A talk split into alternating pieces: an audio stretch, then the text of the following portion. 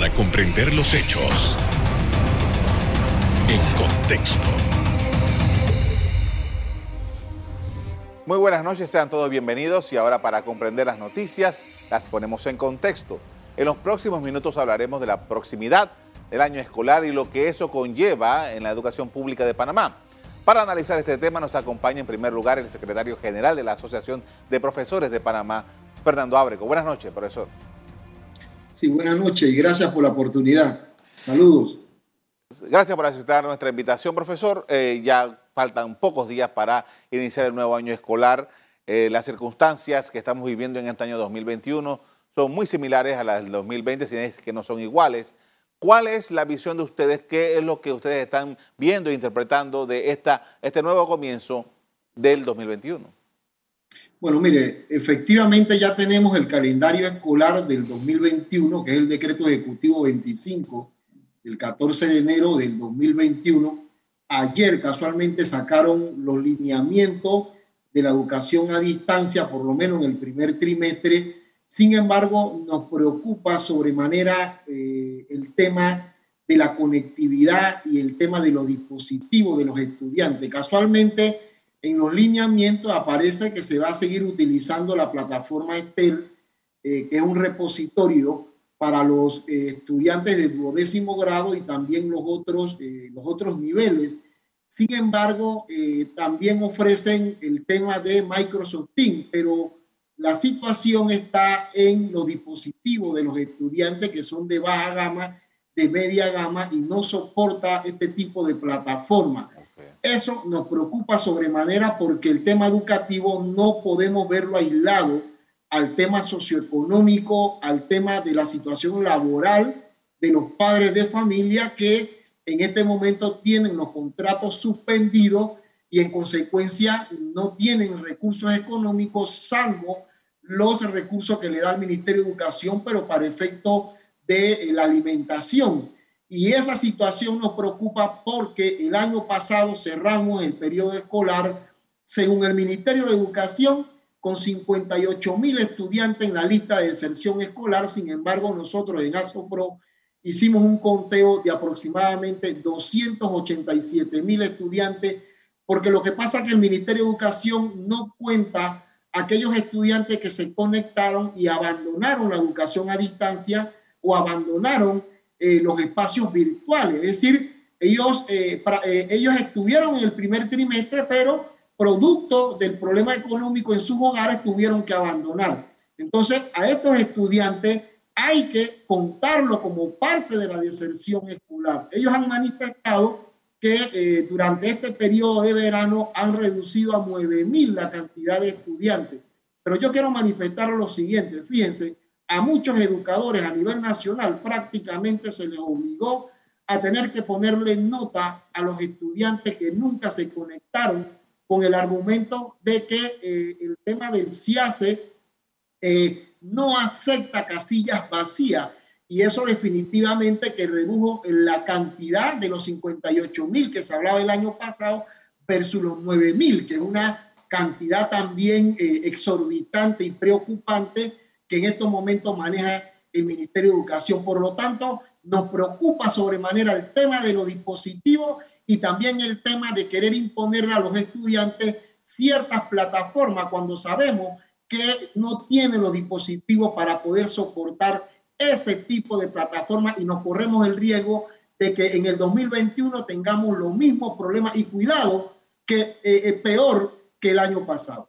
Ahora, profesor, eh, al final lo que ustedes han podido ver, lo que ustedes han podido notar tratando a sus estudiantes durante todo el año 2020, al final, ¿qué podemos decir? ¿Cuál es el saldo de, la calidad de la educación que le pudimos dar a los estudiantes de los colegios que están en, en el sector público? Sí, mire, si hablamos, por ejemplo, de los estudiantes del sistema oficial, eh, habría que ver dos escenarios. Primero, los estudiantes que lograron conectarse en los dos trimestres y hacer una evaluación de los aprendizajes, si son aprendizajes de calidad como efectivamente usted pregunta. Y claro, no es lo mismo eh, el tema de la educación presencial versus a una nueva modalidad nunca antes practicada en nuestro país. De hecho, la Ley Orgánica de Educación no contempla la educación a distancia en el subsistema regular. Esto implica entonces que si vamos a hablar de la calidad o el tema de la evaluación de los aprendizajes, hay que ver varios factores.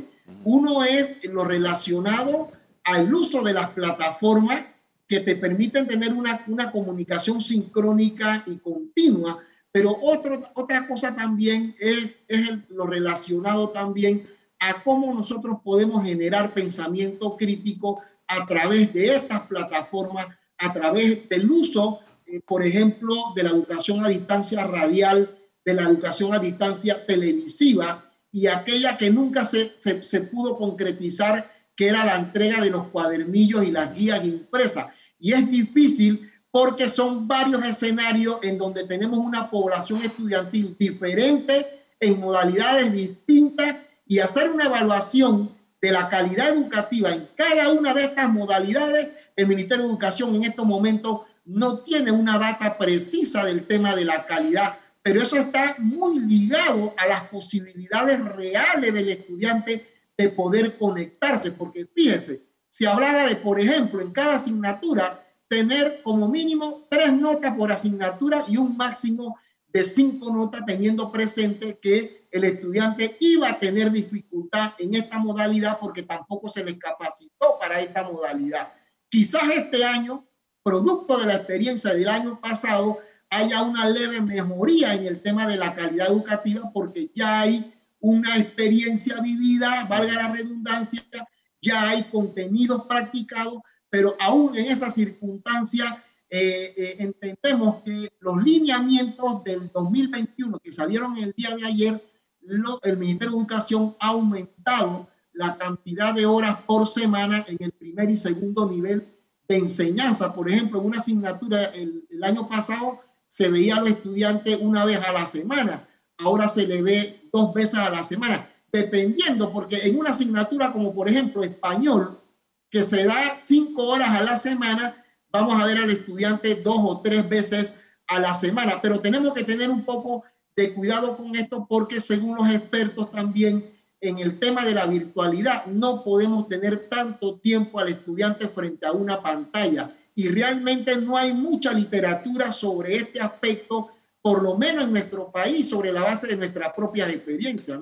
Eh, eh, rápidamente, profesor, quería saber, eh, para finalizar esta conversación, si ustedes, ¿cómo ven esta nueva posibilidad que se plantea este año de que después de este primer, primer trimestre las clases se den de manera semipresencial? Bueno, miren, eh, nosotros siempre hemos apostado a la clase semipresencial, principalmente para poder garantizar el derecho a la educación de nuestros estudiantes, que quizás muchos por no tener los dispositivos y no tener la conectividad, quizás entran en la fila de la deserción escolar, pero tenemos que tener cuidado porque el Estado panameño, si bien es cierto, tiene que garantizar el derecho a la educación, también tiene que garantizar el derecho a la vida. Y mientras no haya una vacuna, y nosotros nos hemos documentado incluso de lo que está pasando en otros países, mientras no se genere la vacuna para toda la comunidad educativa en las 16 regiones escolares, nosotros tristemente no podemos hablar de educación semipresencial, que realmente no existe, porque desde el momento que usted está dentro del aula de clase con 15 o 20 estudiantes ya es presencial, no semipresencial. Lo que pasa es que la recurrencia es lo que eh, lleva al Ministerio de Educación a hablar de la, de la semipresencialidad por las horas de clase que vamos a tener en el aula durante una semana.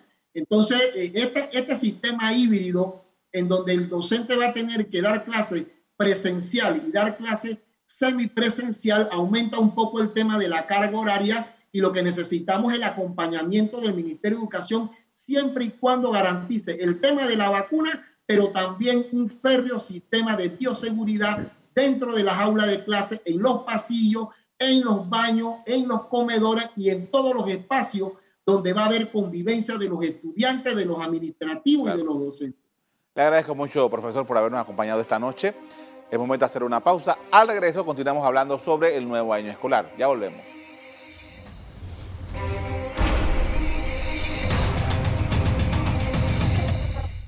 Estamos de regreso hablando de educación pública, esta vez con la dirigente magisterial Yadira Pino. Buenas noches. Buenas tardes, eh, ¿cómo está? Mucho gusto y gracias por la oportunidad. Gracias por haber aceptado nuestra invitación. Eh, este año 2021 ya faltan pocos días para iniciar nuevamente el año escolar.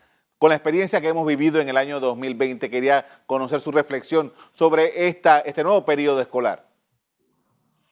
Sí, bueno, es preocupante eh, porque ya tuvimos un año 2020 en una situación de mucha incertidumbre y también de muchas limitaciones, irregularidades que no permitieron que el estudiantado panameño pudiera tener acceso a una educación más o menos permisible o más o menos justa en la medida en que no se hizo el esfuerzo por parte del gobierno de proveer lo que es la democratización del Internet público con fines educativos. ¿Qué es esto? Es decir, crear alternativas eh, que pudiesen hacerse a través de las empresas de telecomunicaciones que permitiesen que los estudiantes tuvieran acceso a plataformas o cualquier otro tipo de mediación técnica eh, o de herramientas tecnológicas en los entornos de aprendizaje. Esto fue una de las, digamos, limitaciones más eh, de mayor eh, pues cuantía o de mayor em, digamos evidencia dentro de este proceso y lo otro es que la alternativa que quedaba que eran las guías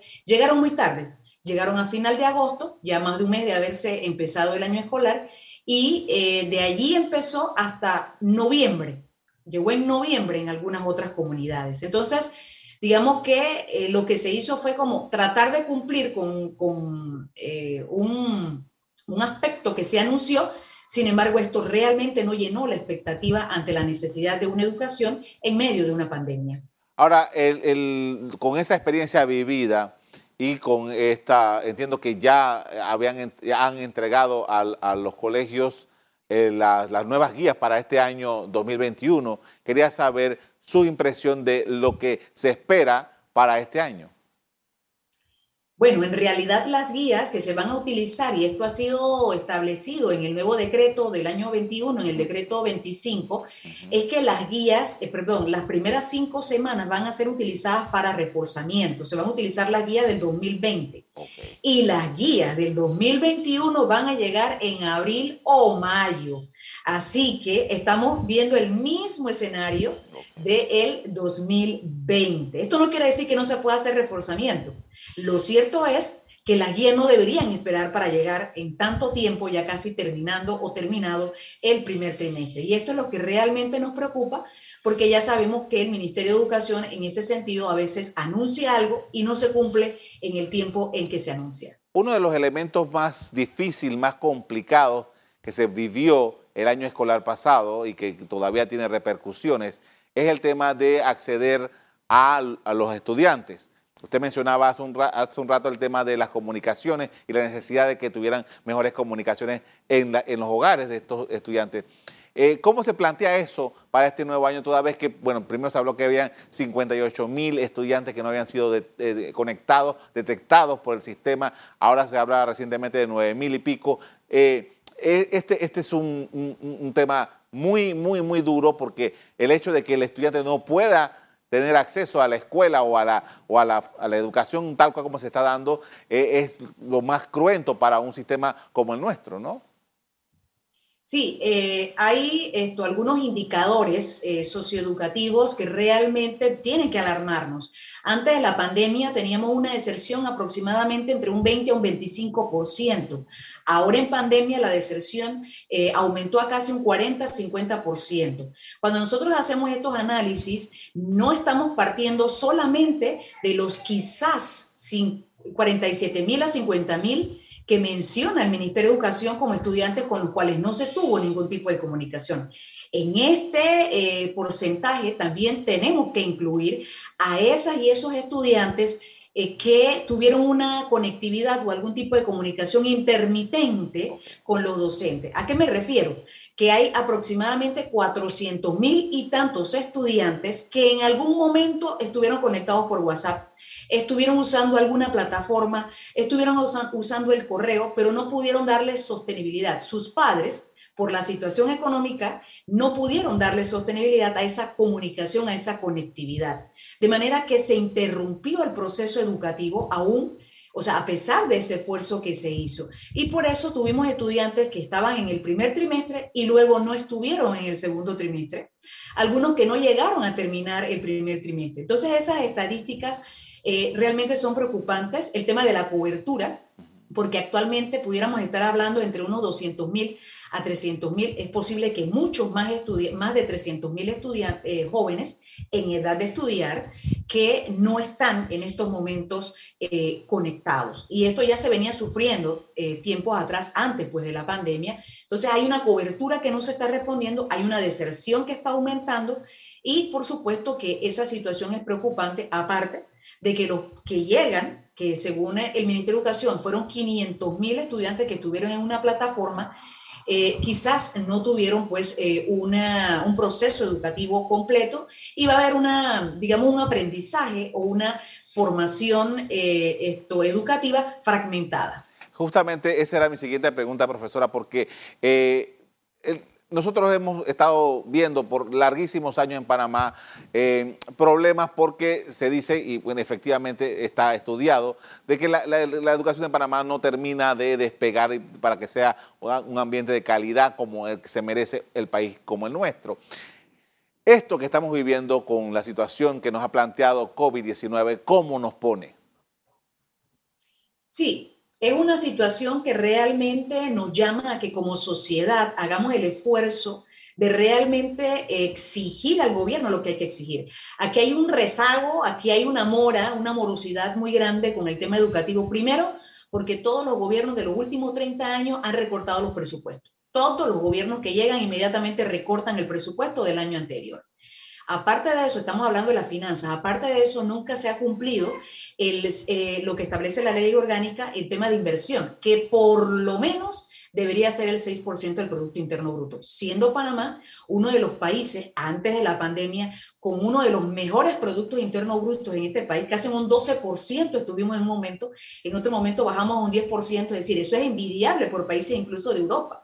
Entonces, ni siquiera en esos momentos eh, cumbre de economía o de Producto Interno Bruto se cumplió con ese 6%. Lo más que han llegado es al 3.3%. Entonces, eso es una situación de morosidad, de deuda con la educación.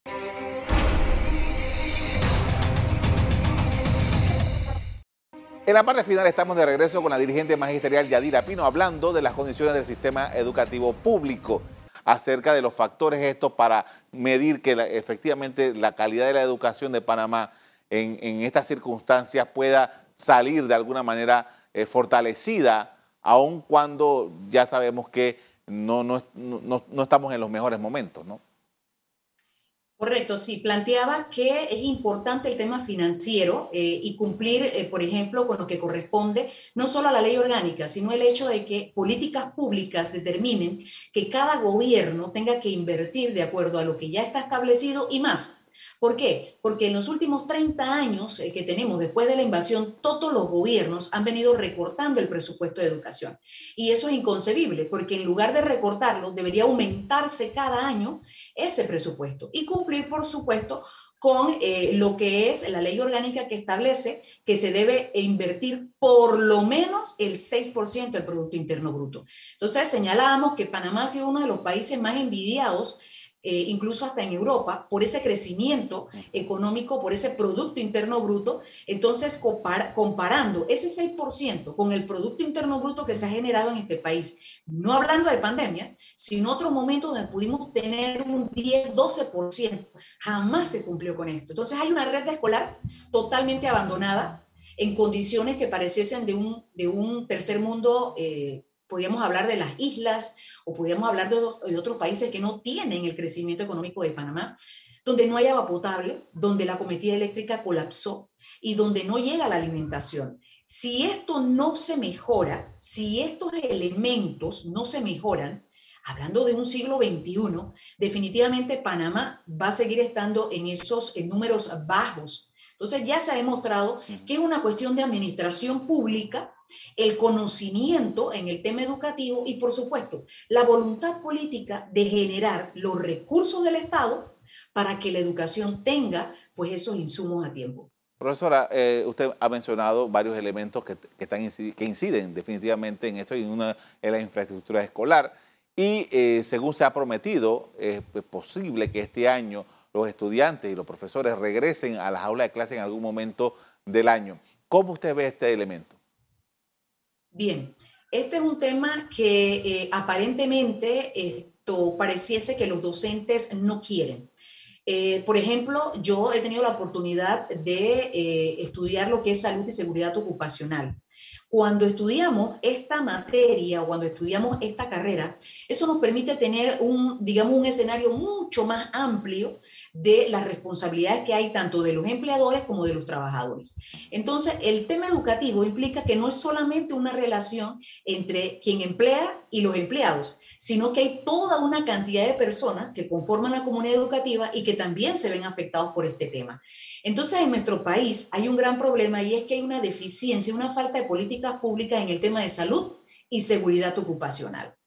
Al no existir estándares y al no existir perfiles, Ocurre que en nuestro, en nuestro país hay una gran cantidad de eh, población etaria bastante avanzada en el sistema educativo o una población enferma, ya enferma, pero esto no se ha concebido como una enfermedad ocupacional. Es decir, producto de la labor, el, el, trabajo que realiza pues el docente. Esa situación ya es un problema. Entonces, hablando del COVID-19 o cualquier otra pandemia, porque ya hay científicos a nivel internacional que han establecido que vamos a estar sujetos a una gran cantidad de pandemias o de virus que van a tocar nuestras actividades humanas. Y eso nos tiene que entonces hacer reflexionar como país de que es necesario entonces ir viendo toda una serie de insumos, elementos que hay que poner las políticas públicas, crearlas en vías de favorecer condiciones ambientales que permitan que podamos seguir trabajando aún en medio de una pandemia. Y los centros educativos no están en condiciones para mantener una distancia, para lavarse las manos a cada momento, eh, o para, eh, en caso de un accidente, ni siquiera un botiquín. Y así sucesivamente, pudiéramos decir que pues eh, existe toda una serie de falencias o carencias en la misma estructura de la red escolar que no permite que se puedan cumplir con esas medidas de bioseguridad en un momento de pandemia. hace unos días, cuando se conoció el cronograma de vacunación en Panamá, algunos dirigentes magisteriales señalaban que por qué no estaban los docentes entre los primeros. ¿Qué observación hace usted sobre esto? Sí, nosotros pues eh, realmente eh, a nosotros nos llamó la atención este hecho de que estábamos en, el, en la cuarta fase, estábamos de último. Y pues ante el anuncio del Ministerio, la ministra de Educación, que hace anuncios eh, apresurados, improvisados y luego tiene que retractarse o cambiar. Entonces, eso ya es un problema. Entonces, eh, en este sentido, eh, ante las presiones que hubo, ante las críticas, se cambió a que íbamos a estar en, un, en una segunda fase.